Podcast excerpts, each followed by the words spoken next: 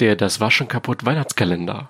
Türchen Nummer 20. Und da habe ich natürlich eine Filmklassiker-Vorstellung. Und zwar Stirb langsam. Stirb langsam, ich denke mal, wird wahrscheinlich jeder kennen diesen Film. Da braucht man bestimmt nicht viel zu sagen, eben halt über diesen Actionfilm, da er ja wirklich zu Weihnachten hoch und runter läuft, immer im Fernsehen.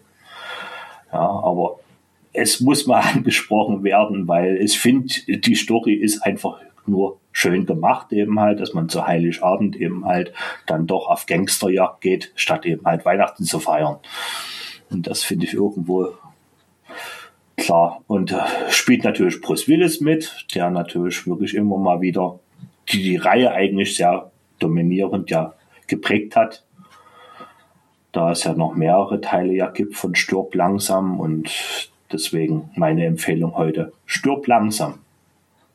Und dann wieder bis morgen.